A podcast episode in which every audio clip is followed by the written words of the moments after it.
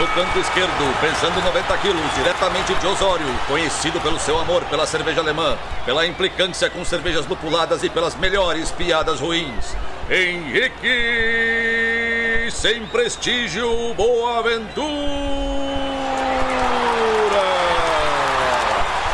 No canto direito, pesando 73 quilos, diretamente de Iraí, o príncipe do azedume, confeiteiro das pastry stouts, senhor das cajuminâncias, Estevão Careca Quitó. Vocês estão prontos? Começa agora o Braçagem Forte!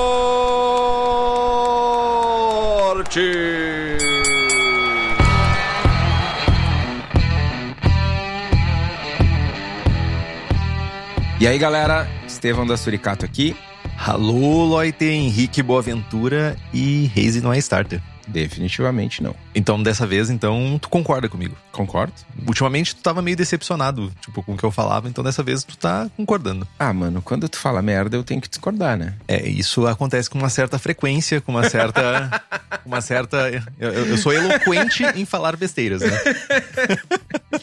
Tudo bem com vocês, gente? Tudo bem contigo, Estevão? Tomando uma cerveja, parece, uma cerveja, ou talvez tá tomando um Keep Cooler, talvez? Tô tomando uma.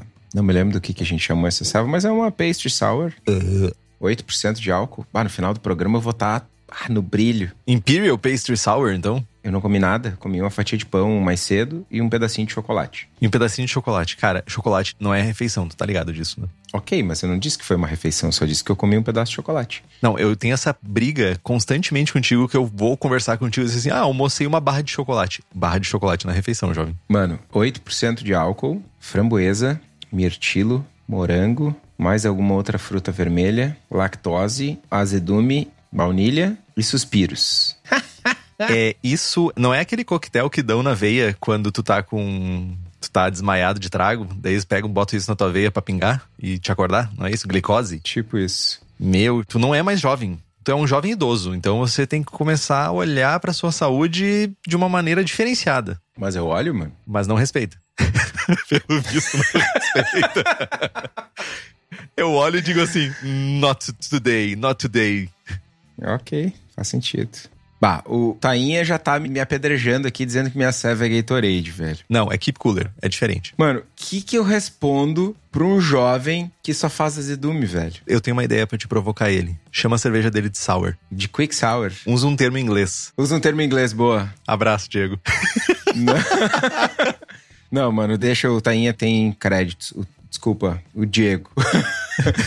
o Diego, eu não sabia, não sei se Diego, não quero tretar. Não quero tretar, mano. Muito pelo contrário. Só quero tomar tuas cevas maravilhosas aí e aprender mais contigo. Mas, Estevão, antes de tu tentar se desculpar com o Diego e tudo isso, já que tu tava já incitando o ódio e a falta de paz entre os povos, Conta pra gente o que tu tem feito nos últimos tempos, hein? Cara, real oficial, não sou mais jovem. A gente já tinha definido isso no início do programa. É, eu entrei na saga, eu fui de alguma forma influenciado pelos apoiadores do nosso grupo de apoiadores, que geral acorda cedo, 5 da manhã, para correr, para se exercitar, para ter uma vida saudável. E eu entrei nessa cachaça aí. Tô treinando três vezes por semana, às sete da manhã. Não tu não está somente treinando. Tu tá tirando fotinho, tu tá botando nas redes sociais e tu tá sendo blogueirinho. Tô sendo blogueirinho. Porque se não postar, não cresce, né? Se não postar, não cresce. Então, meu, no primeiro dia que eu postei, alguém veio assim: Ah, que tu tá correndo. Correr não é treinar. Eu, não, mano, tô tomando porrada na cara mesmo. Ah, tá. Então, então pode chamar de treinar. Pelo menos isso, né? Correr é treinar, sim. É. Arrombado quem falou isso. Há controvérsias. Ô, mano, eu aceito o correr é treinar do Giovanni, que sai para correr, corre uma maratona. O cara corre 42 ponto, quilômetros, ponto 125. E aí, tipo, ah, vou dar mais uma corridinha já que eu tô aqui. E corre mais 20 quilômetros, tá ligado? Não, o Giovanni, ele é ponto fora da curva. Enquanto tu estiver correndo 5 quilômetros, tu não pode me dizer que é treinar essa porra aí. Mano. Do Giovanni eu aceito, de ti não. eu, eu falo depois sobre isso. ah, velho, mas tô bem Falava que eu nunca ia acordar cedo para treinar, que, e, mas achei um horário massa. A Paty tá indo comigo.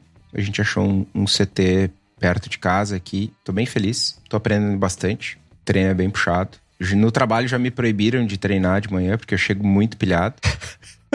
Ô, mano, eu chego numa pilha infinita no trabalho. É bom, cara. De manhã cedo é bom, meu. Quatro da tarde eu tô bocejando já, mano. Dormir cedo, né? Bah, ô, mano, eu nem tô dormindo cedo, mas quatro da tarde. Lembra daquela propaganda que tinha da Duracell, que tinha os coelhinhos e tal? Quatro da tarde eu sou o coelhinho da pilha concorrente, tá ligado? Ué, ué, ué, ué. Sérgio, fica a dica. Os caras já querem mais uma figurinha, meu. Puta merda. Me deixa como do da Duracell e bota, sei lá, Rayovac pro Estevão. Bota, sei lá, aquelas pilhas, sei lá, chinesas pro Estevão, que não duram nada. Mas falando de ceva, semana que vem a gente vai abraçar a Ninho da Papagaiada. A primeira Smooth Sour vai ser divertido.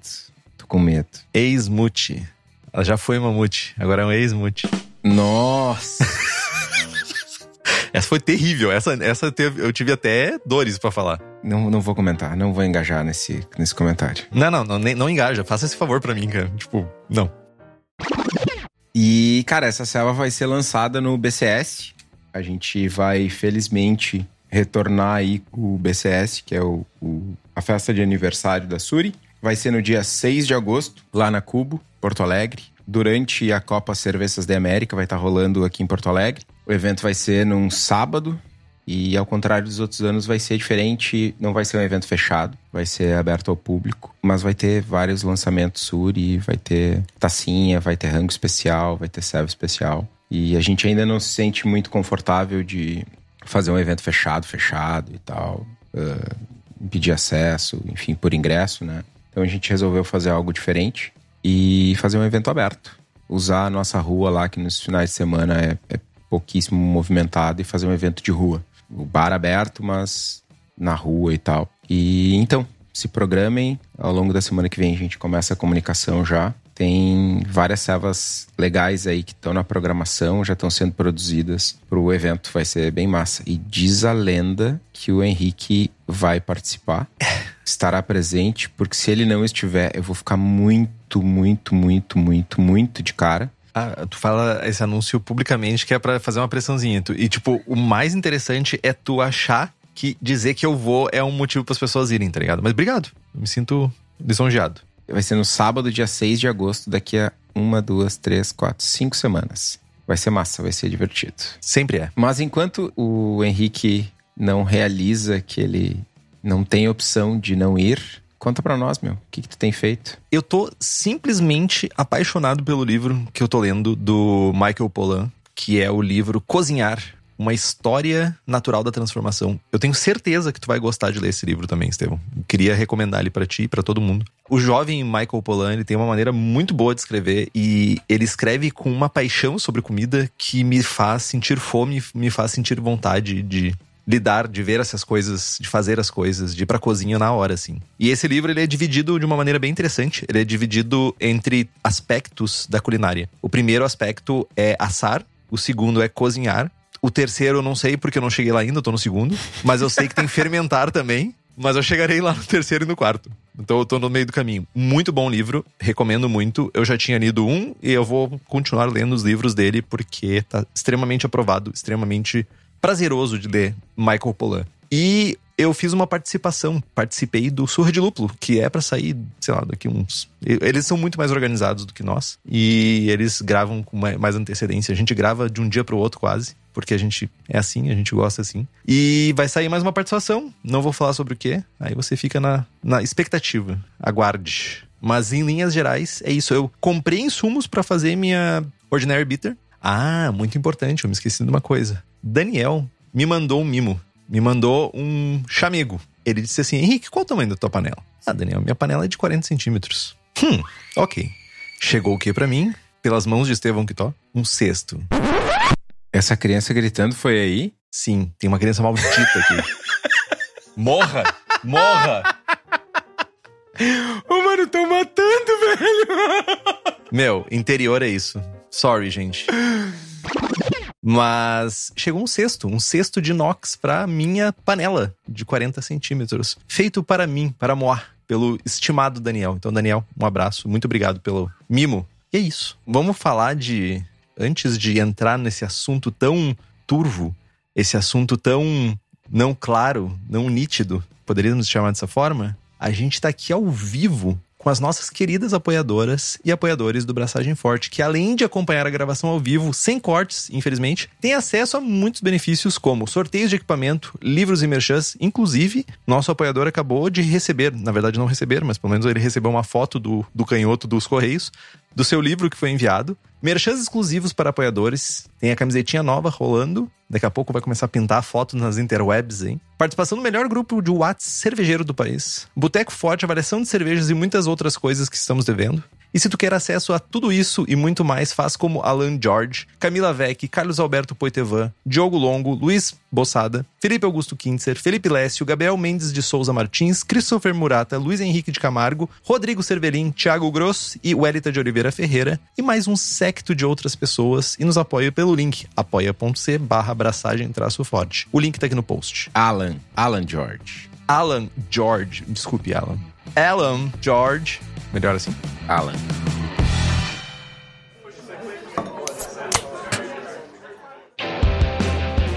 Vamos lá. Ah, hoje vai ser divertido. Hoje vai ser enuviado. Vamos falar da história do estilo, então, um estilo que é super recente. Que estilo? A gente nem falou qual é o estilo. As pessoas já leram, mas a gente. Nem falou, mas as pessoas já sabem, né? E se deu next no, no programa? A pessoa tava escutando um e foi pro outro. Nem sabe do que, que é. Ok. 20 minutos depois, episódio de número 150, nem falamos do número emblemático, redondo, tchananã. Falar sobre essas coisas turvas no episódio 150. Episódio 150, parabéns, Henrique. Parabéns. Parabéns, bate palma pra mim, criança. Agora, vai. Demônio. Programa 150, abraçando com estilo Haze IPA. Bora lá. A primeira Haze IPA que realmente chamou a atenção do público, que estourou a bolha, digamos assim, foi a Red Topper, que foi, começou a ser fabricada no brewpub da The Alchemist, em Vermont, lá em 2004. Hoje a Red Topper ela é mais amplamente distribuída, enfim, os caras produzem, vendem, ganham dinheiro e tal, a full. Mas no começo, enquanto a ceva estava disponível só no brewpub, chegava a ter gente que ia pro banheiro, pegava um copo de ceva no bar, saía tomando, ia pro banheiro, tirava uma garrafinha do casaco e enchia a garrafinha para levar a ceva para casa. Delícia. Aquele aroma de alfazema do banheiro. É, enfim. Né? Esse hype todo foi um lance meio concomitante, assim, a popularização de fóruns de serva, de aplicativos, o Beer Advocate, o, o Untapped, o Hate Beer, Saudade Hate Beer, lá no início dos anos 10, né? 2010, 2000 e qualquer coisinha assim. Essa serva começou a ser muito bem avaliada e aí começou a gerar um hypezinho, os geeks começaram a ir atrás da cerveja no brewpub e, mano, comportamento comportamento americano. Eu não sei se seria possível a gente ver um comportamento assim no Brasil, mas a galera lá viaja horas pra comprar ceva num lugar que só vende on-premises e tal. Não sei se faz sentido pro nosso mercado, mas lá funciona, lá acontece, né? E um negócio engraçado é que tudo na vida é um pouco de treta. Muitas cervejarias afirmam que começaram a fazer races na mesma época especificamente, ou majoritariamente, a Manford e a Monkish, que são de Los Angeles, na costa oeste. E eles começaram lá por volta de 2015. A treta é justamente pelo fato de que no início as races elas eram conhecidas ou chamadas de New England IPAs. E aí essa galera ficou bolada, porque New England é uma região né, dos Estados Unidos. E a gente teve um rolê semelhante aqui no Brasil. Oi, Catarina Sauer, né? Oi, tudo bem? Mas é, é algo que não é exclusivo das Haze IPAs, não é exclusivo das Catarina Sour, sei lá. Tem West Coast IPA, tem Kelch, tem, sei lá, diversos estilos uh, que são nomeados de uma forma ou de outra Munich Dunkel, Munich Helles e tal. Pelos locais onde eles surgiram, eram produzidos e tal. Nunca gerou muita treta, mas ultimamente uh, as pessoas têm tido um, uma necessidade de aparecer um pouco maior, talvez. Pode ser? Enfim. Outra coisa curiosa é que lá nos primórdios do estilo, a galera não entendia o que estava rolando com o estilo. Tanto o consumidor reclamando quando recebia uma serva turva, quanto outras cervejarias que não produziam o estilo e que o pessoal chamava de lazy IPA, lazy, numa tradução Eu não sabia dessa história. É, tipo, IPA preguiçosa. Porque a ceva não tá clarificada, tipo, fazendo uma alusão a que o processo não estava concluído. Uhum. Inclusive, teve cervejeiro no Brasil falando mal a fu, a fu, criticando, dizendo que não era estilo, que nada a ver, que isso era tendência, que bibibi, bobobó, não sei o quê. E aí, tipo, passa dois, três anos, né? Haze IPA veio para ficar, ficou, consolidou, é o estilo que mais tem inscrições no JBF, é um dos estilos de IPA que mais vende. Essas mesmas pessoas que criticavam começaram a bater no peito e tipo, não, sou o pioneiro, fui um dos primeiros, fui o primeiro, fui o segundo, não sei o que, a fazer Haze IPA no Brasil e tal. Nomes. Estamos de olho. Nomes. Sem nomes, sem nomes. Gente procurando nome de cervejeiros e cervejeiras em fórum agora, now. Sem nomes. Mas rolou esse movimento, inclusive no Brasil, porque rolou um preconceito grande por uma parcela do mercado cervejeiro, tanto lá nos Estados Unidos quanto aqui no Brasil. Mas à medida que o estilo foi se popularizando, ainda teve uma outra treta que algumas cervejarias ou cervejeiros estavam fazendo algumas coisas controversas para dizer o mínimo, para buscar turbidez. Desde uso de farinha, maisena, orientação para o bar armazenar o barril de cabeça para baixo, enfim, a galera que por algum tempo ainda não conseguia atingir turbidez e tal, não usava quantidades de lúpulo significativas e tentava atingir turbidez de outra forma. E isso com o tempo passou, assim, o estilo está consolidado no mercado, inclusive no Brasil. A gente tem, mano, sei lá, toda cervejaria que tem uma interface mínima com o público geek,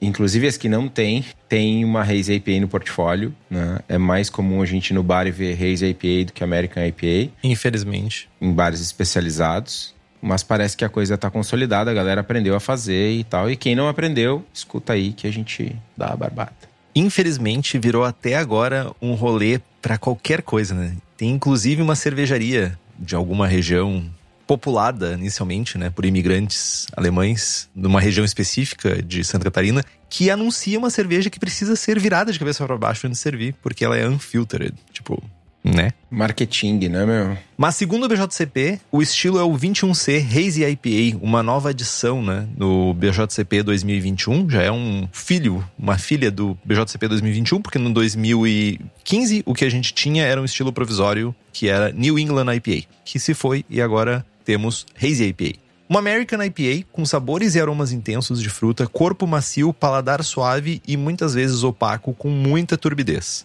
Menos amargor perceptível quando comparada a IPAs tradicionais, mas sempre massivamente lupulada. No aroma, aroma intenso de lúpulo com, a, com frutas de caroço, frutas tropicais, frutas cítricas ou outras qualidades frutadas. Sem gramíneo herbal, malte neutro limpo como grãos ou levemente panoso, Lembrando pães, no caso, né? Que é essa palavra que nós cunhamos aqui. Panoso é muito bom, né? Panoso é muito bom. Granoso também.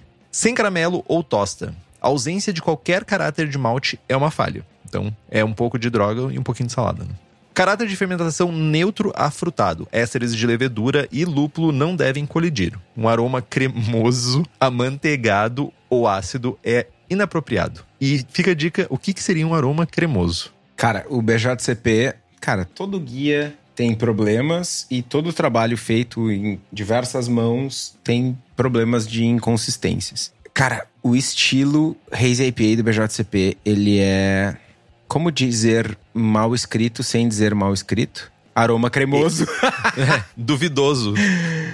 Né? É, tem algumas coisas que, cara, a pessoa que tava fazendo a revisão tinha tomado um gorozinho, né? Aroma cremoso é uma delas, mano. Não faz sentido nenhum. E agora a gente, pelo menos a, a, desculpa é que a gente terá revisões mais constantes do guia, né? Então aguarde uma versão nova aí. Vamos ver se vai ser que nem o BA. Ô, mano, a minha dúvida é: a gente vai traduzir pro português. E sim, eventualmente. Eu sou partidário de capar fora. Tipo, aroma cremoso, ignora que existe essa merda no inglês e nem bota no português, tá ligado? Aroma cremoso é foda. Pá, tipo, porra, mano.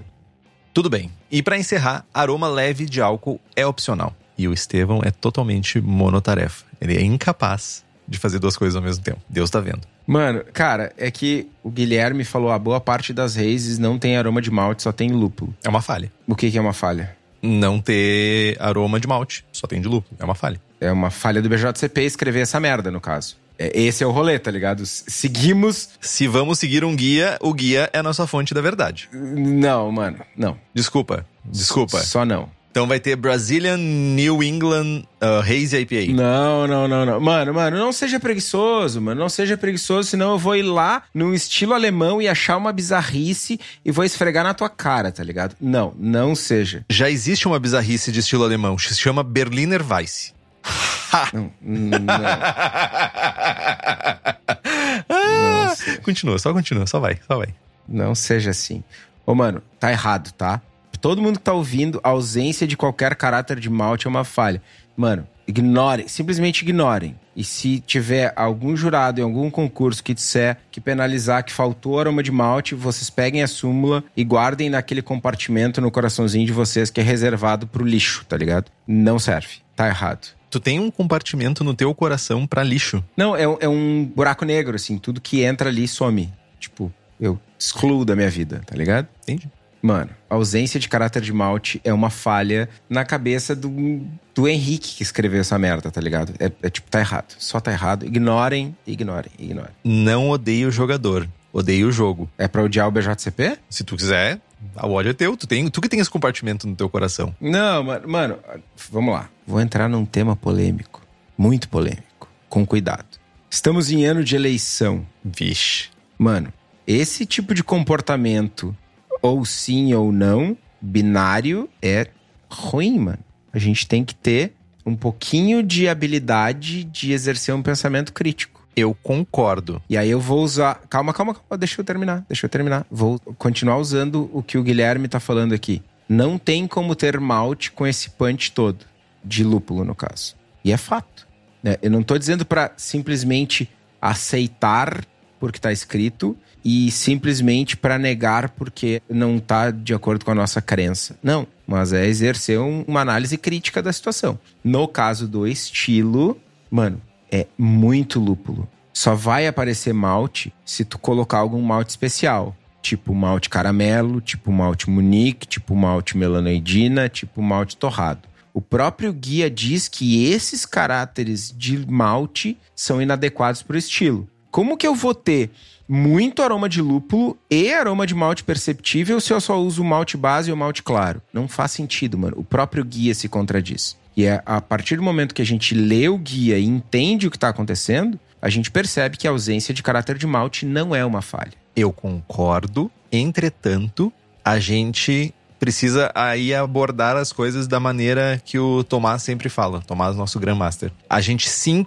tem que criticar, a gente sim tem que entender que se tá errado e a gente tem que fazer alguma coisa pra mudar. Não é só ficar fazendo rage. A gente precisa sugerir mudança, a gente precisa entrar em fóruns do BJCP, mandar e-mails e dizer: Isso não faz sentido. Mas eu concordo contigo. Ok. Até porque eu não bebo tanto. Tu, tu bebe muito mais do que eu assistindo. Como é que eu. Qual é? Tenho real oficial, posso mandar um e-mail pro BJCP dizendo que isso. Real Oficial, tu pode mandar um e-mail e dizer: olha, as cervejas que são feitas aqui no Brasil, ou as cervejas que eu faço, ou boa parte das que eu bebo, elas são drasticamente diferentes nesse caráter. Faz sentido a gente revisar isso ou não? Ok. Farei o seguinte, então. Não faz agora. Tu é monotarefa. Não farei agora porque eu não consigo. Agora eu só consigo falar. Durante o processo de tradução do guia, vou fazer um lobby para traduzir estilos lupulados. E se meu lobby funcionar, estarei traduzindo Haze APA. Usarei da minha posição de tradutor. Lobby, lobby, lobby, lobby. Tô fazendo lobby, mano. Agora eu tô só fazendo lobby. A gente já cagou a pauta, né? Já, O programa Abraçagem com Estilo já foi pro saco. já. Minha sugestão, tá? Por saber como funciona o processo. E-mail para Gordon Strong, que ele é o responsável pelo guia e pela por orquestrar teu, teu, teu brother, teu faixa. Bah, fechou. E-mail para ele e diz assim: Gordon, não deu aqui. Vamos arrumar? E, inclusive, já tem uma, uma versão nova. A, a versão que saiu no final de 2021 já tem uma errata em cima dela. Então, fica a dica. Ele corrige erros. Boa. Eu já ajudei no, na construção do Catarina Sauer, vou ajudar no Haze IPA. Fruit Berliner Weiss. Vou mandar pro jovem Gordon Strong. Mas me diz como é que é a aparência. Ah, mano, tem dezenas de comentários aqui que eu preciso ler. Eu tenho que falar da aparência agora? Tem que. Ok. Tu não consegue fazer duas coisas ao mesmo tempo. Vamos lá. Aparência. A cor varia de palha a âmbar muito claro, às vezes com um tom alaranjado. A cerveja é turva e muitas vezes opaca. ela não deve ser murky. E aí é um desafio furioso para quem tá traduzindo. O murky seria Barrosa. barrosa. É, vaca. É, Chocolatão, pra quem é do Rio Grande do Sul. é, barrosa é a vaca, tá ligado? Ah, barrosa, chocolatão, praia chocolatão, cidreira no, no verão. O murky é algo como água suja. Qualquer particulado visível, seja lúpulo, levedura, aglutinado de proteína, enfim, outras partículas, é uma falha. E a espuma da ceva é branca, de formação média a alta, tipo merengue, e com retenção alta a muito alta, o que por vezes é bastante difícil por conta da quantidade de óleos provenientes do lúpulo. No sabor, sabor frutado de lúpulo alto a muito alto, com os mesmos descritores do aroma. Sabor de malte baixo a médio, mesmo descritores do aroma. Médio. Amargor percebido de baixo a médio alto, muitas vezes mascarado pelo corpo mais alto. Final macio, meio seco a médio. Caráter de lúpulo no retrogosto não deve ser agressivo nem interharsh. E o perfil de fermentação é de neutro a frutado, suportando o lúpulo. Não deve ser doce, embora altos níveis de ésteres e amargor baixo podem às vezes dar essa impressão. Sabor de álcool opcional em segundo plano. Se não fosse um programa que a gente tem todo um formato, que a gente segue uma linha, né? Que é o Braçando com Estilo, eu ia botar Hazy, entre parênteses, Estevão, fecha parênteses, IPA. Já que não é segundo BJCP, tu tá fazendo. Não sei o que, cheio, cheio de reaçõezinhas quanto ao, ao estilo. Muito bom isso, muito bom. Parece que os caras não beberam as cevas, tá ligado? Ou as cervejas que a gente bebe aqui são diferentes. Mano, eu não vou entrar, não vou engajar. Tipo, a gente bebe aqui as cevas que vem na mala de lá. Treehouse, Trillium, Monkish, Other Half. Cara, não, mano. Não, só não. Tá. Isso aqui não é o... Não. Talvez a outra metade seja melhor. Que outra metade? Other Health. Nossa senhora.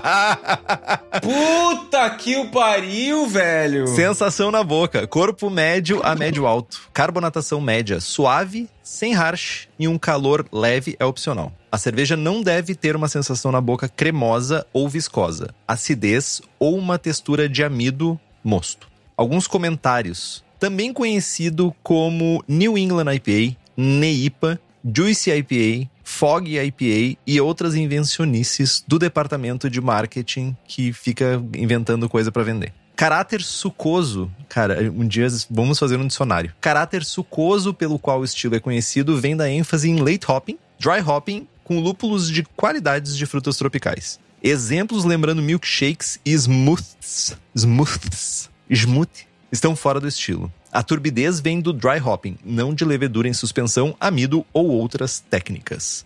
Smooth. Smooth, smooth.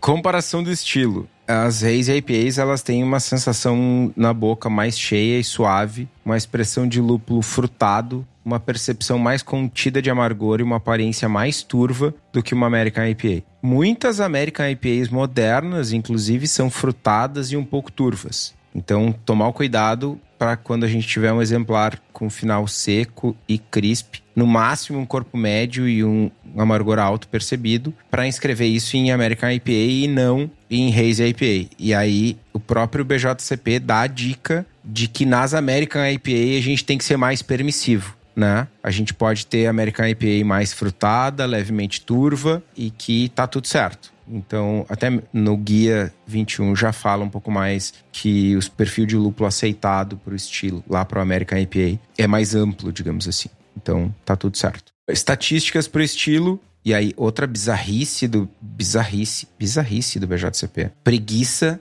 BJCP, Lazy, BJCP, IPA, é, OG de 1060 a 1085, FG de 1010 a 1015, IBU de 25 a 60, cor de 3 a 7 SRM, ABV de 6 a 9. Mano, cria droga do Double Haze IPA e não seja fucking preguiçoso.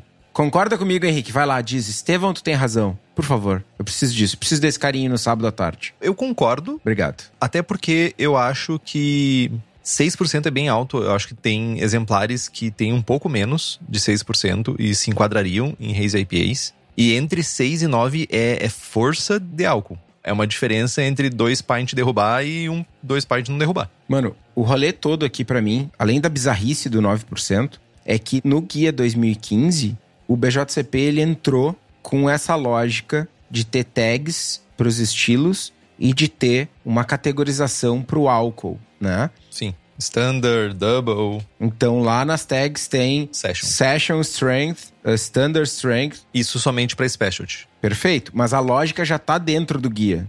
Os caras já criaram um rolê, tá ligado? Tipo, mano, tu já fez todo o esforço de desenvolver um método para dizer se a cerveja é. E não é só dentro do specialty. Todos os estilos têm as tags. Tipo, tu pega uma serva de 4%, um estilo aleatório, inglês, alemão, americano, belga, tem lá, Session Strength. Pega uma serva de 8%, tem lá Imperial Double Strength, sei lá o que que é o rolê. Tá ligado? Sim. Mano, cria da fucking Double Haze IPA. É que eu acho que criar Ou limita o álcool da Haze pra 7,5 e diz que ela pode ter uma versão Double. Mas eu acho que deveria ser isso. Eu concordo. Ah, ô mano. Porque a gente conseguiria, nesse formato, a gente conseguiria incorporar um estilo que não é um estilo, que são as Triple IPAs. Que muitas vezes são Triple Hazy IPAs e elas poderiam entrar como Double Hazy IPAs com uma, sei lá, expandindo talvez o teor alcoólico até a faixa dos 10, 11%, tu poderia englobar esse estilo. Viu? Concordei contigo. Sábado de tarde, concordei contigo. Muito obrigado. Exponha.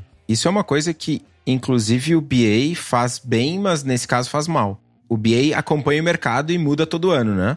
E, mano, faz 20 mil anos que a gente tem Triple IPA no mercado, tá ligado? IPA de 10% plus é Triple IPA. Porra, por que, que o BA que faz guia todo ano não cria essa droga, tá ligado? Então, é uma- mas eu acho que faria sentido, tá? Mas eu acho, ainda assim, eu acho que faz mais sentido pro mercado comercial do que pro caseiro. Eu vejo muito pouco caseiro fazendo triple IPAs da vida. Ou IPAs super alcoólicas. Não, tudo bem, por isso que a pedalada foi no BA. Mas especificamente pro BJCP, mano, 6 a 7,5, show, fechou. Não, eu acho que deveria ser menos. Talvez 5.5 até um 7,5 seria a standard, a Haze IPA. A double a partir de 7,5 bota aí até 11, sabe? 7,5 a 11 e a session de 0 a 4,5. Fechou, mano? Segue a mesma regra da specialty. É isso. Enfim, e-mail vai ser longo pro gordinho. Em português. não, não, não vou maltratar tanto. Mas vamos lá. Exemplos comerciais. Hoje eu tô empolgado, né? Já deu pra perceber. Eu percebi. 40 minutos a gente não falou nem de ingredientes. Ah, mano, desculpa, é que esse é. né? É o que eu faço todo dia, mano. O quê? Ódio? Ódio. Ódio é natural, né? Não, Mas exato. O estilo Ódio. que eu faço todo dia é. Estilo que eu consumo todo dia, consumo eh, frequentemente, tá no meu carrinho de compras nas, nos sites de Seva. Tô comprando Seva das outras cervejarias brasileiras. Sempre que eu posso, tô trazendo Seva da gringa pra provar, pra consumir, pra estar atualizado e tal. Porra. E aí vem um negócio desses cheio de bizarrice e o cara se frustra. E sentir ódio é importante. Quem não sente ódio não sabe o que tá perdendo. Exatamente. Mano, quem não sente ódio tá vivendo errado, mano. É. Sério, né, velho? Você não está vivendo na, na plenitude. Vamos lá, exemplos comerciais. Treehouse Julius. Mano, essa ceva Bebi. é a única ceva que eu tomei na minha vida. Única não, uma das únicas que eu tomei e, tipo, não sei como fazer pra minha ceva chegar nesse nível. Eu tomei ela três, quatro vezes já e tem gente que já tomou ela zoada e tal. Todas as vezes que eu tomei tava estupenda, brutal. Trillium Congress Street também é muito massa. A Wildworks Juicy Beats é uma das mais hypadas também. Não tive a oportunidade de tomar. Essa tá na fila. Não sabia nem da existência dela. É. Acho que ela é, ou era, ou é. New Kid on the Block. Não, não. É a nota mais alta das Haze no Untapped. Se eu não tô enganado. É, vamos ter que falar sobre o Untapped, né? Em algum momento a gente vai falar sobre isso, mas deixa pra um sala de braçagem. Isso é uma sala de braçagem. É, exato. Aí a gente pode descarregar. Bota pra fora.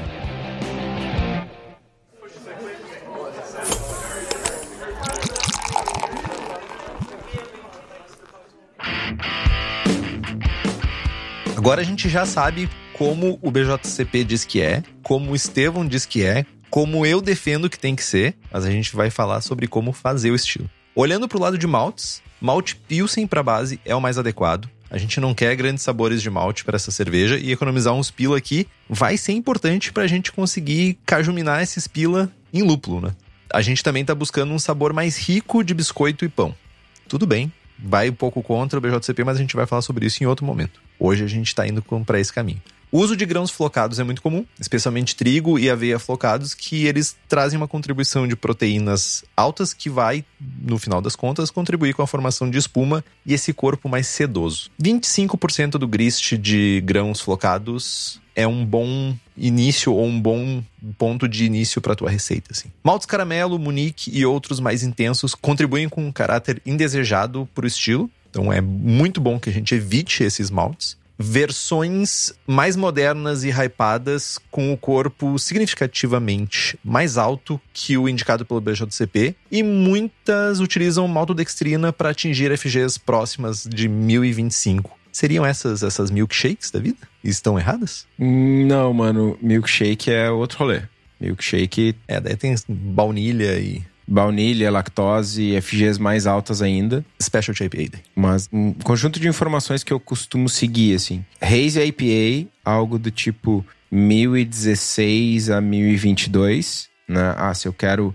Tô fazendo um produto que eu quero que fique um pouco mais doce, eu quero um produto que fique com o corpo um pouco mais alto. Eu, eu costumo brincar, assim, inclusive depois na correção de água eu falo um pouco mais sobre isso. Mas aí de 1016 a 1022, uma faixa para as Haze. E aí de 1022 a 1030 para as Double Haze. Que não existem, no caso, mas tudo bem. É, que não existem segundo o BJCP. Que até 2015 achava que as check não existiam. Mas tudo bem. É EBJCP, é no caso Estevão Beer Judge Certification Program. Mas sabe, Estevão, meu jovem tretante, tretador, incitante do ódio, incitante das discussões, o que eu acho bom. Estamos há tanto tempo fazendo esse podcast justamente por tu estar sempre incitando dessa forma. Mas tu sabe onde que é o melhor lugar, Estevão, para comprar aqueles ingredientes, aquela aveia flocada, aqueles flocados que a gente quer para fazer a nossa haze? É a cerveja da casa. Além disso, a cerveja da casa fabrica equipamentos voltados para o cervejeiro caseiro, então fica ligado que eles estão sempre lançando novidades para facilitar a nossa vida. E atenção, essa é para você que fala: "Ah, mas eu moro em não sei onde e o frete é muito caro, mas eu quero muito comprar os equipamentos ou comprar alguma coisa da cerveja da casa". Dia 7 de julho, anote essa data. 7 de julho, a cerveja da casa está com frete de grátis na faixa 0800. E para quem é da região metropolitana de Porto Alegre, tu pode dar um pulo no espaço da Cerveja da Casa na rua Paracatu 220, no bairro Igara, em Canoas, Rio Grande do Sul. E se tu não é da região ou você não quer ir até o bairro Igara, você pode acessar o site cervejadacasa.com. Lembrando que temos as receitas do Braçagem Forte: American IPA, Double IPA, Hazy IPA, que não é Double Hazy IPA, American Porter, Goza Ordinary Bitter e Rauch Beer. Usando o código Braçagem Forte, você tem 5% de desconto e à vista mais 5%. Corre lá no site, o link tá aqui no post. Lembrando só que o frete grátis é até dia 7 de julho. Não é só o dia 7? É só no dia 7? Até onde eu sei, é o dia 7. O dia 7 é o D-Day, é o dia do frete grátis. Ok. Dia do frete grátis, dia É isso. 7. Então, gastem os seus dinheirinhos. Cajuminem, Botem no comentário da compra. ouvindo braçagem. Tô comprando por causa do braçagem forte. Favor. Obrigado de nada. Esvaziei minhas guaiacas porque eu escutei no braçagem. Ninguém sabe o que é guaiaca, mas tudo bem. Ok. Precisamos explicar o que é guaiaca? Guaiaca é um. Cara, como explicar guaiaca? É, é a carteira do Quera. Na fantasia, digo, no traje típico gaúcho, Caramba, essa foi forte. Foi forte, foi forte, foi, foi desrespeitoso quase. é, quase. No traje típico gaúchesco, o cara não usa um cinto. Me falhou o nome agora, mano. Do quê? Cinto, Não, não é o cinto. É que é o. pochete. Não, porra. O pedaço de couro que funciona como um cinto que vai por cima da bombacha, que tem a guaiaca. Xiripá? Não, xiripá vai por baixo. Xiripá é um pedaço, de, é uma faixa de pano que tu passa na cintura e por cima tu bota a Tiradeira, sei lá, não sei. Não tenho, eu não tenho. whatever. E aí nesse rolê aí tem um bolsinho ali que é a guaiaca, que é a carteira acoplada ao cinto. É a pochete. Cinto, entre aspas. É tipo uma pochete. É a pochete do. Chamar de pochete é muito pior do que chamar de fantasia, mano. A única coisa da indumentária gaúcha que eu tenho é alpargata e é só quando arrebenta a havaiana que eu uso. Ah, o pargata é muito bom, mano. É bom, mas eu só uso quando acaba a havaiana solta. Guaiaca é um termo de origem aimará que corresponde a um artigo típico da vestimenta do gaúcho. É uma espécie de bolsa feita de, geralmente de couro cru, servia originalmente para guardar pequenos objetos como moedas, palha de fumo e mais tarde cédulas de dinheiro, relógio e até pistola. Guaiaca. É a guaiaca, é o cinto do gaúcho. Esvazia sua guaiaca. Com uma pochete. Bah, seremos. Gente, a gente vai ser expurgado. vai ter gente na frente da casa do Henrique amanhã. Bom, vamos lá. Falando de mostura.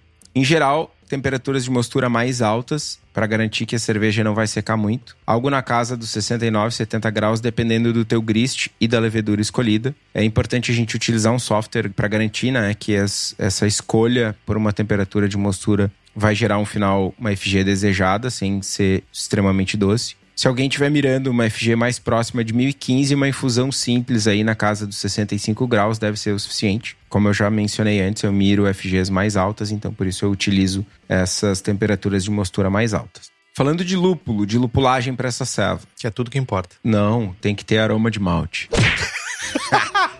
Trouxa. Toma na boa, cara. Boa, boa. Otário. Otário. A língua é o chicote do corpo.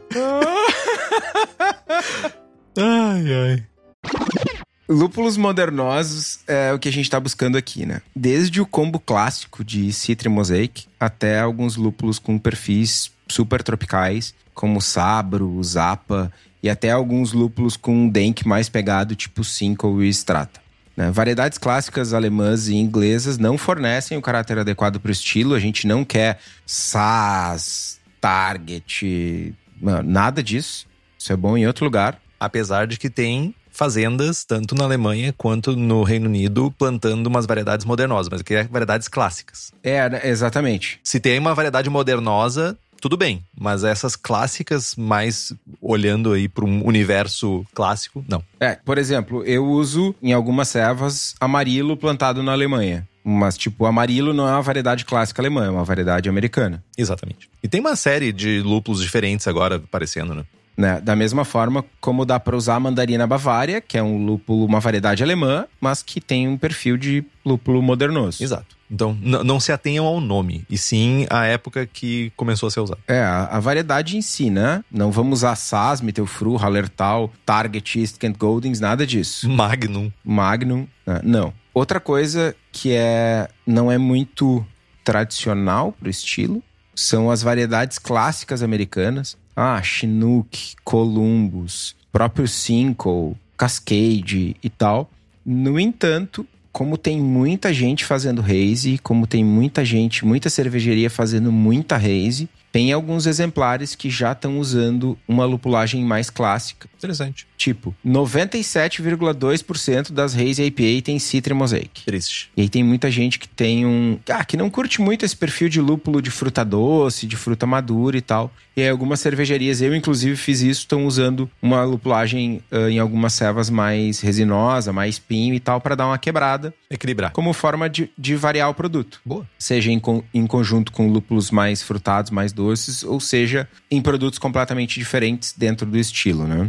E falando de como usar os lúpulos, a gente tem majoritariamente duas formas, né? Se vocês ouviram, inclusive, a nossa série sobre lúpulo, vocês já sabem tudo sobre survivables e sobre biotransformação. Se vocês não ouviram, é só correr lá nos episódios 99, 104, 108, 114 e 118 que a gente passa pelo básico de lupulagem, por óleos essenciais, por extratos de lúpulo, por hop hash, cryo hops e por fim no episódio 118 a gente fala sobre dry hopping e novas técnicas né? Enfim, aqui no estilo, como forma de aumentar a saturação de aromas e sabores, pensando em Whirlpool, a gente vai buscar uma quantidade de lúpulo que varia aí entre 6 e 8 gramas por litro, buscando variedades que têm mais survivables. E para o dry hopping, a gente pode testar técnicas diferentes, dependendo do perfil de óleos dos lúpulos que a gente está usando, dependendo do que, que a gente quer para cerveja. E aí também, né, insisto, ouçam o episódio 118. E falando em... Pergunta quer falar, depois eu faço uma pergunta. Ah, quebrou meu flow totalmente, mano.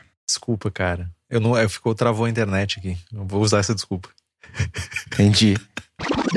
Bom, concluindo então, né? Essa coisa do perfil de olhos é muito importante para a gente escolher ou determinar o tipo, a abordagem que a gente vai usar para o dry. E, cara, a gente só tem isso, né? A gente só tem essa possibilidade quando a gente sabe o que, que a gente está usando. Ah, eu estou usando Citra, beleza, mas é Citra Early Harvest, é Late Harvest, é um Citra com mais mirceno, é um Citra com menos mirceno, é um Citra com mais choice, menos choice. O que, que tem no teu lúpulo? Né? E, cara, a gente não pode falar de o que tem no lúpulo sem olhar para a Hops Company, porque é a única empresa do mercado brasileiro que traz análises super completas, né? além de trazerem os melhores lúpulos que são selecionados lá nas fazendas nos Estados Unidos, no Canadá, tipo Zapa, Idaho Jam, Strata, diversas outras variedades que eles trazem aqui para o Brasil. Eles são os únicos que trazem uma análise absurdamente completa dos óleos que tem em cada variedade. Tu entra em contato lá com o Eugênio e com o Thiago, eles foram lá, visitaram os produtores, escolheram as variedades, os lotes e tal, mandaram pro lab. Então tu fala com o Thiago, ô Thiago, pá, como é que tá esse Eldorado aqui? Não, aí ele vai te dizer, não, mano, eu tenho dois lotes diferentes de Eldorado aqui. Eu tenho um Eldorado que é mais cítrico, eu tenho um Eldorado que é mais fruta tropical. E aí, qual tu vai querer? Mano, a possibilidade de escolher e de entender como esse lúpulo vai interagir na tua cerveja é algo que não tem preço, mano. Então, se vocês têm interesse nos lúpulos da Hops Company, é só entrar em contato com eles, hopscompany.com ou na página deles no Insta e mandar ver. E não esquece de me mandar uma amostrinha da serva e tal, porque, né? Curto servas lupuladas. Pergunta que chegou via fax aqui agora. O equipamento de fax cuspiu aqui agora. Do Marcos. O tal de First Word Hopping ajuda mesmo a minimizar a ação do manganês na haze ou servas com muito cereal não maltado, aveia principalmente? Então, existem alguns indicativos, artigos aí que listam que é, é tudo um grande C. Aveia, principalmente, mas de uma maneira geral, cereais não maltados trazem uh, manganês e outros metais pesados numa quantidade maior. E que sim, o First Word Hopping funciona, tipo, ah, 50 gramas num lote de 200, 300 litros de ceva. Esse lúpulo que tu adiciona antes, ele vai se ligar quimicamente com esses metais pesados e vai acabar retirando esses metais. Neutraliza.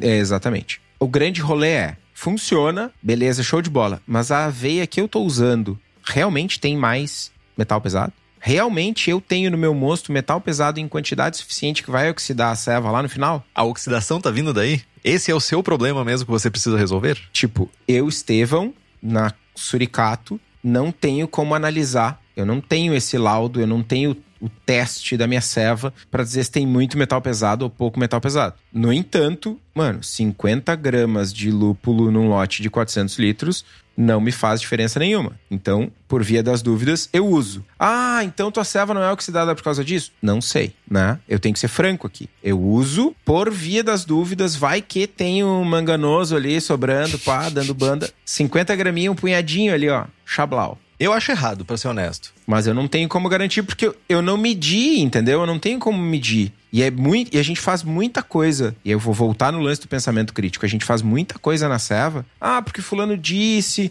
porque eu li no livro, porque não sei o que. Eu replico simplesmente, né? O Hot Side Aeration do Palmer é um negócio dos mais emblemáticos. Cara, tem um pouquinho de pensamento crítico. E não significa que tu vai mudar a tua postura, não significa que tu vai fazer algo diferente. Eu, Estevão, no meu processo, não consigo dizer se a minha aveia flocada tem mais manganês ou outro metal pesado ou não. Ah, significa que eu não vou fazer nada? Não. Significa que eu vou gastar 50 gramas de lúpulo ali no First Word Hopping.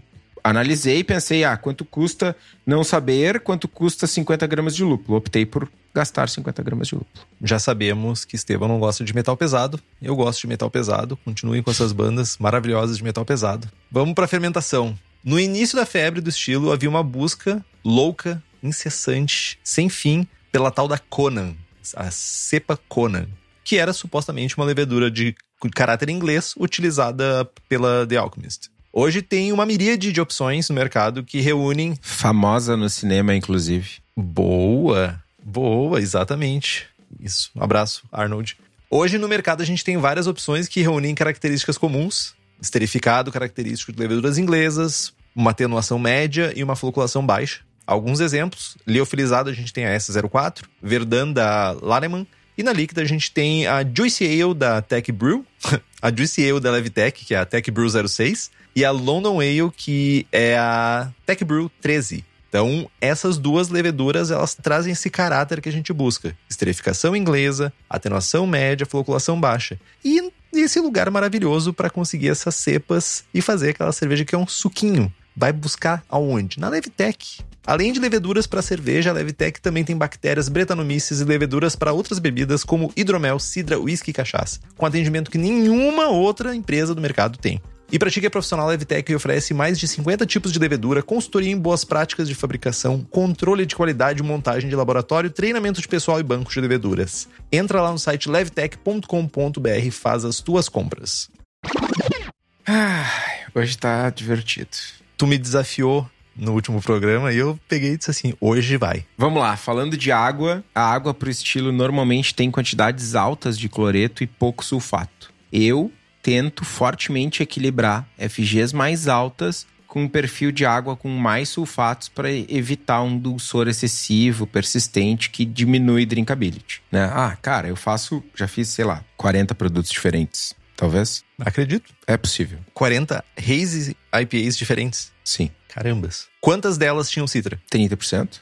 Já ganhou meu respeito. Se eu lembrar, eu vou, vou fazer esse levantamento. Eu gosto de Citra, tá? Citra, ele, ele não é um lúpulo famoso e usado por todo mundo à toa. Ele é muito bom. E quando tu pega um lote massa, porra, é, é muito massa. Posso tretar? Pode. Agora eu que você, o jovem tretador. Eu, como consumidor, como consumidor, eu olho para New England IPAs e penso assim: vamos pensar em German Pils o estilo é fechadinho, né? O estilo German Pils é bem fechado. Apesar de a gente poder variar aí no lúpulo, mas caráter de malte é um caráter bem fechadinho. Caráter de fermentação é bem fechadinho. A gente pode variar um pouquinho ali a intensidade de alguma coisa, alguma coisa assim, mas tu sabe o que esperar quando tu vai lá na gôndola e pega uma German Pils. Deveria, pelo menos. E as cervejarias deveriam saber o que estão fazendo.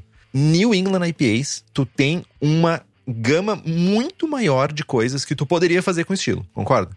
Ele é permissivo. Concordo. Principalmente no perfil de lúpulo e é tudo igual. Ou pelo menos eu vou chutar um número que eu tirei do Instituto Dataku agora. Pelo menos metade das New England IPAs tu coloca elas para tomar. E se elas estiverem frescas, com um caráter fresco, de, elas são muito, muito, muito parecidas. A diferença entre elas, elas são muito iguais. É muito pouca diferença. Tenho duas perguntas. Por que que quando tu tá tomando German Pils, que é um estilo muito mais fechadinho e, portanto, os exemplares vão ser muito mais parecidos uns com os outros? Não foi uma ofensa para ti, tá? Não precisa entrar na defensiva. Não, não, não, não tô na defensiva. É que é um, é um questionamento massa pro mercado, inclusive. Por que que é tão ruim ter Haze IPAs parecidas e não é tão ruim ter German Pils parecida? As German Pils entre si são muito mais parecidas do que as Haze IPAs entre si. Estilisticamente falando, olhando para estilo? Produtisticamente falando. Mano, a minha German Pils é muito mais parecida com a German Pils do Royster, que é uma German Pils fantástica, e que é muito parecida com a German Sim. Pils da Narcose, que é outra German Pils fantástica. As três usam o mesmo malte base, o mesmo lúpulo, o mesmo fermento. A minha Haze, escolha qualquer uma aleatoriamente, é super diferente da do Royster, que é super diferente da Narcose. Por que, que a gente aceita as German Pils serem parecidas e a gente aceita menos as Haze IPAs serem parecidas? Tá. Não precisa responder, é uma pergunta... Eu vou responder do meu ponto de vista, tá? Vou usar o German Pils como o, o estilo de comparação que a gente tá falando. German Pils, o estilo, ele é muito mais refrescante e menos enjoativo do que uma New England IPA. E quando tu tem um estilo como a New... E eu pensei agora isso, tá? Posso estar extremamente equivocado, mas eu não tenho medo de errar. Essa que é a grande questão. Ou tenho, e manda editar isso depois. e a New England IPA, ela é um estilo que, primeiro, tu pode tomar em quantidade, tu pode tomar numa quantidade bem alta, mas não é um estilo que normalmente as pessoas vão fazer isso. E se tu começar a tomar várias, naturalmente vai enjoando daquele caráter de citra, o caráter comum, entre aspas, de alguma parcela das New England IPAs. Então, eu tô olhando para esse cenário. Satura mais fácil. Muito mais fácil. Para mim, é isso que me incomoda. Eu vou pegar uma New England IPA para tomar. Eu, quando pego cerveja, eu vou pegar uma German Pils. O que eu olho é quão bem executada tá essa cerveja. Porra, essa cerveja tá linda, ela tá crisp, ela tá com um lúpulo massa inserido aqui, fermentação boa. New England IPA quando eu tomo, ou Haze IPA quando eu tomo, o que, que eu tô olhando? Como é que tá a sinergia desses lúpulos? O caráter tá fresco? Como é que tá o sabor? Como é que tá interagindo? Só que se tu pega um monte, uma, uma miríade de cervejas, que elas são todas iguais ou muito semelhantes, usando caráteres muito semelhantes, eu entendo que pro mercado é fácil, porque todo mundo vai gostar de consumir aquilo ali porque todo mundo tá comprando igual. Entretanto, não é o que eu tô buscando quando eu quero uma lata de New England IPA ou de Haze IPA. Eu quero entender outras coisas, outras interações de lúpulo. Eu não, o cara tem muita variedade de lúpulo frutoso por aí, muita. E a gente fica só no citra. Então o problema é tu. Definitivamente, eu nunca disse o contrário. E de novo, eu não sou o cara que usa Citra, tá? Eu- Por isso que eu digo, eu não tô na defensiva, mas eu tô com espírito de porco hoje. Hoje. Qual é a tua música preferida? Não tem. Escolhe uma. Diz uma das do Rast do Não, uh, Alive per Jam. Ok. Alive Pearl Jam. Beleza. Hoje, sábado, 2 de julho, 4h40 da tarde, nós vamos botar a live do Pearl Jam tocando e vai parar de tocar dia 2 de agosto de 2022, 30 dias depois. Ok. No dia 3 de agosto eu vou perguntar, Henrique, quer ouvir? Tu vai dizer, nem fudendo. Mano, eu talvez eu vá quebrar essa, essa tua essa tua analogia porque por alguns anos da minha vida eu só escutei Nirvana, única e exclusivamente Nirvana. A mesma música? Nirvana, Nirvana, Nirvana, os mesmos álbuns. E Nirvana tem tipo, sei lá, quatro álbuns. Ah, mano, é tipo, tu tava. tu- É que num dia tu tava tomando uma Hazy IPA eh, Single Citra, na outra era Citra Mosaic, na outra era Mosaic Galaxy, na outra era Galaxy Centennial e na outra era Centennial Citra. E aí variava. Pode ser, pode ser. Mas é, o teu argumento foi foi ruim. Tá, enfim, fudeu minha analogia. Só continua. Mas é uma discussão boa, é uma discussão boa. Eu acho que é válida essa discussão. Isso caberia num sala, inclusive. Tipo assim, copycat de, de Haze IPA. Por quê? Porque vende, mano. Eu- mas, É, é- mas eu sei que é por causa disso. Olha só, se a cerveja fulaninha, não sei se existe uma cerveja chamada fulaninha, mas se a cervejaria fulaninha tá vendendo um monte daquela citra com mosaic, por que que eu vou fazer? Por que que eu vou tentar reinventar a roda? Eu vou fazer citra com mosaic. Ô, mano, eu não sei se eu já falei aqui esse exemplo, mas é muito bizarro e fala muito sobre comportamento humano. O distrito, ainda antes da fusão e tal, era aqui na Zona Norte de Porto Alegre. Acho que já falei mais de uma vez aqui. O Fred, fundador do distrito, era meu colega de faculdade, a gente é amigo há anos e tal. A gente sempre conversou sobre negócio. Afinal, amigos, colegas de faculdade, vizinhos de bairro com negócios concorrentes, entre aspas. E a pegada do distrito sempre foi serve pizza. A cozinha era só pizza. E aí era recorrente, clientes, todo mundo, ah, seria massa, o burger, o burger, o burger, o burger, o burger. Eu queria burger, não quero pizza, quero burger, não quero pizza. E aí o Fred começou a fazer o dia do burger. Uma vez por mês tinha o dia do burger. Aí vendia no dia do burger dois hambúrgueres e 80 pizzas. É o dia de vender dois hambúrguer. Aí tu faz o quê, tá ligado?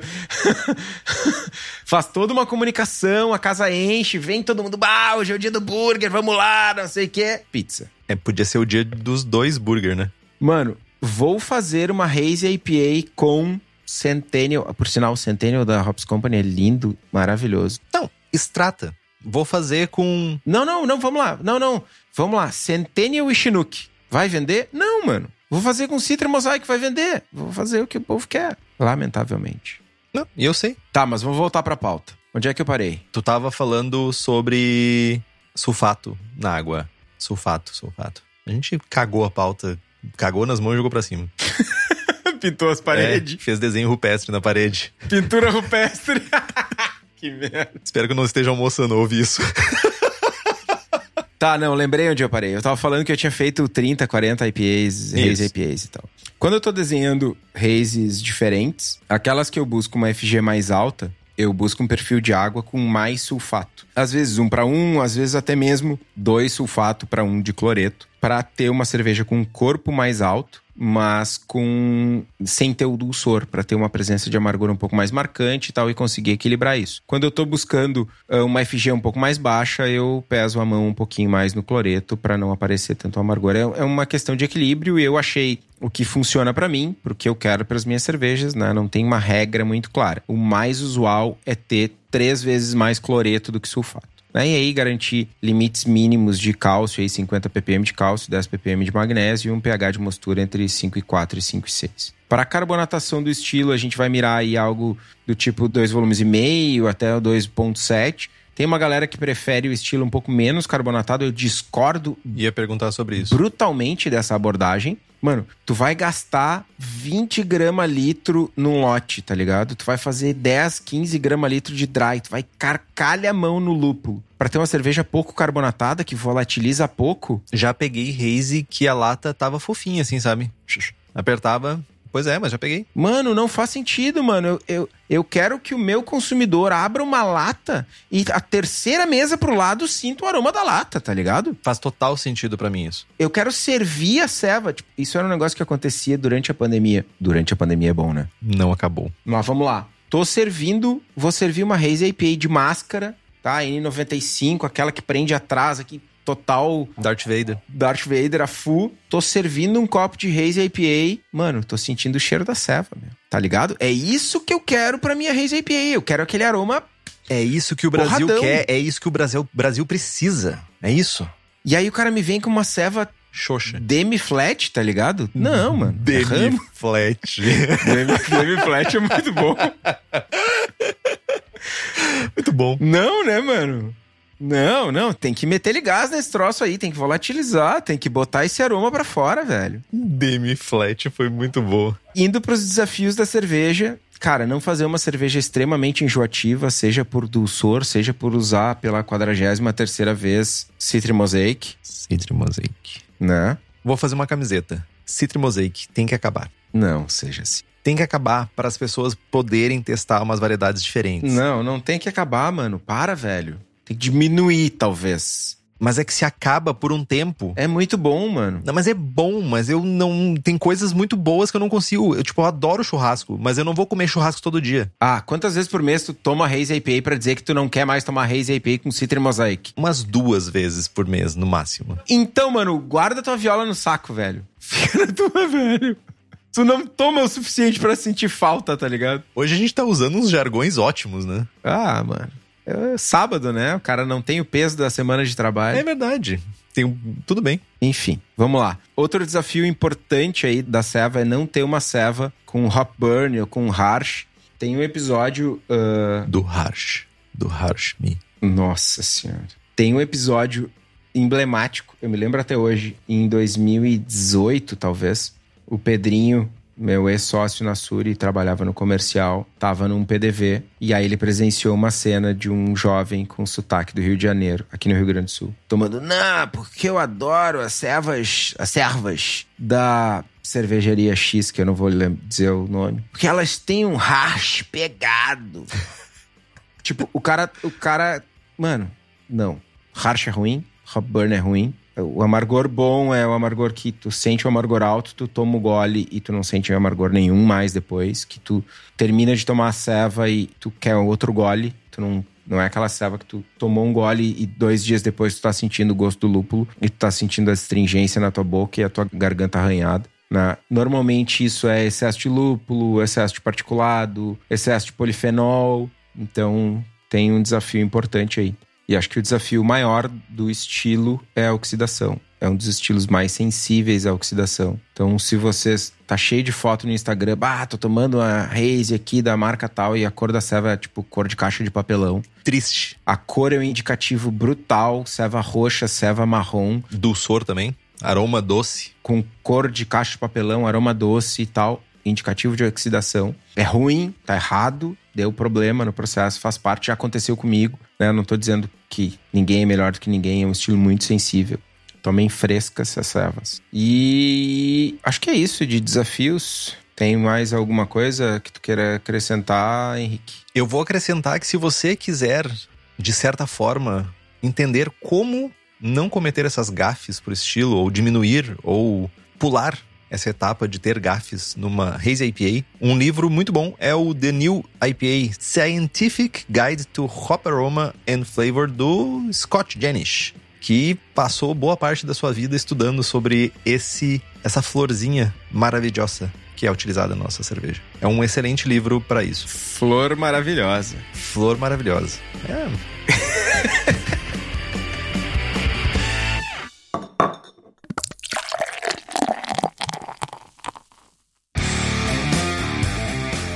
Mas agora que a gente se encaminha para esse fim de episódio maravilhoso, conta como é uma receita pra galera que tá dizendo assim: tá, me dá o caminho das pedras, me diz como fazer o rolê. Cara, eu tô pensando seriamente em não dar mais receitas, velho. Por quê? Ah, mano, porque lá pelas tantas, em algum momento do. Eu recebi uns feedbacks de umas pessoas. Na verdade, assim, eu encontrei uma pessoa que me disse assim: Ah, eu gosto muito do trabalho de vocês, mas eu não escuto nada, eu pulo direto pra receita. Ah, mano, vai se fuder, tá ligado? Se você chegou até aqui para escutar. Primeiro que eu parei de categorizar em receita. A única coisa que você pode pular é a gente falando merda no início. E se você pula, você não tem o nosso respeito. Porque a gente é assim, a gente fala besteira. E se você está vindo só pela receita, shame, shame. Mas para as pessoas, a gente sabe que tem uma, um secto de outras pessoas que ouviram todo o programa, Estevão, que ouviram todas as besteiras que a gente falou. Fala para elas então. Essas pessoas são guerreiras.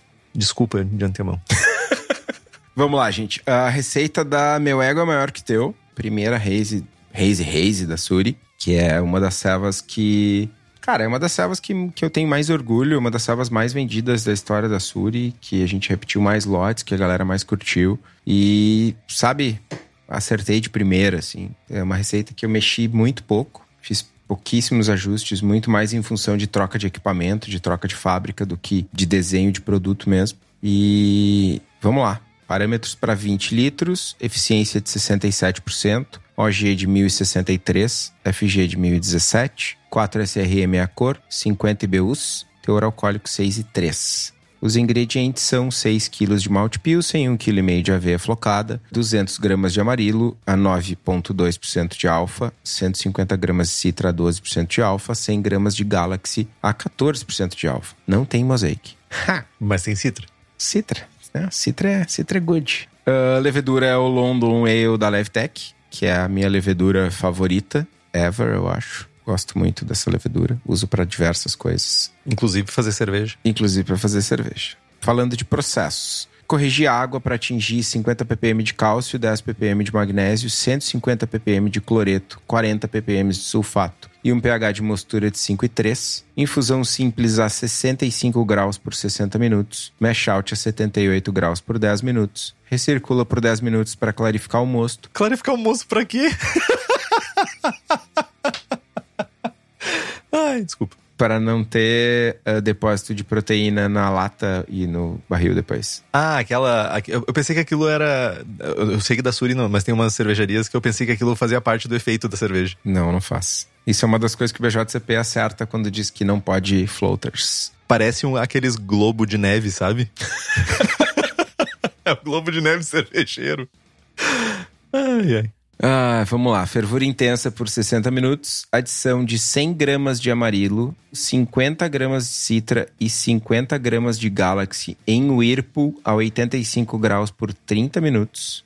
É isso, 200, 200 gramas. É isso, quase metade da lupulagem. Resfria para 19 graus, inocula a levedura, fermenta a 20 conforme a fermentação diminui, sobe a temperatura, a intensidade da fermentação, né? Sobe a temperatura pra, em 3 graus para 22, 23. Faz o primeiro dry hopping, 50 gramas de amarilo, 50 de citra, 50 de galaxy. Mantém nessa temperatura até o final da fermentação. Faz o descanso de acetil, rola uh, hop creep e tal. Deu três dias, estabilizou a F, uh, FG, reduz a temperatura para 15 graus faz o segundo dry, 50 gramas de amarilo, 50 de citra, mantém essa temperatura por dois dias, faz o cold crash, matura por duas semanas, invase carbonato a 2,7 volumes de CO2 e seja feliz. Muito feliz, por sinal. Interessante, interessante. Eu tava tentando me lembrar quando eu fiz a minha Haze que lúpulos que eu usei. Eu sei que um foi Eldorado, e eu acho que foi Eldorado e 5, acho que foi isso. Eu lembro de ter um Citra nessa receita. Não, não tinha. Hum. Será que tinha citra? Vamos elucidar. Eu não sei se eu tenho a receita ainda, deixa eu ver. Seria lindo se tivesse Citra Mosaic. Momentos de. Ah, seria lindo, Momentos velho. tensos. Seria lindo. Podia falhar o Brew Father agora, né? Não abri. Eu realmente não me lembro, eu tô abrindo aqui agora. Ah, não sei, não tem minha receita aqui. Me salvei. Me salvei de ter que falar sobre usar Citra, mas eu sei que é o Dourado e 5 oitinha. Então, é isso. Gente, temos um programa sobre Haze IPAs? Temos, né? Temos. Acho que a gente conseguiu abordar bastante e, acima de tudo, questionar bastante coisa. Já que o Estevão tava questionadorzinho, tretozinho hoje. E tava. E tava. então, compra os livros que estão no post. Nós ganhamos uma porcentagem e você não gasta um centavo a mais por isso. Compre também as camisetas do Braçagem Forte na nossa lojinha. Com o logo do Braçagem Forte, esse bonezinho que o Estevão tá usando, eu botei para trás porque o Estevão disse que a aba estava deixando meu rosto mais escuro. Ah, o link tá aqui no site. Curta nossa página no Instagram e no Facebook. Estamos também no Spotify, Google Podcasts, Deezer. E se você gosta do programa e quiser fazer um review no iTunes ou no Spotify, por favor, faça. Isso é muito importante para nós. Vamos fazer um negócio, vamos ler os melhores comentários. Aí a gente incentiva as pessoas a comentar. Deixa isso no ar. Compartilhe os episódios com seus amigos. Tem dúvida, sugestão de pauta, crítica, quer anunciar sua empresa ou seu produto? E-mail para contato@abraçagemforte.com.br ou mande uma mensagem para nós no Instagram ou no Facebook. É isso, Estevão. É isso. Braçagem forte. Braçagem forte.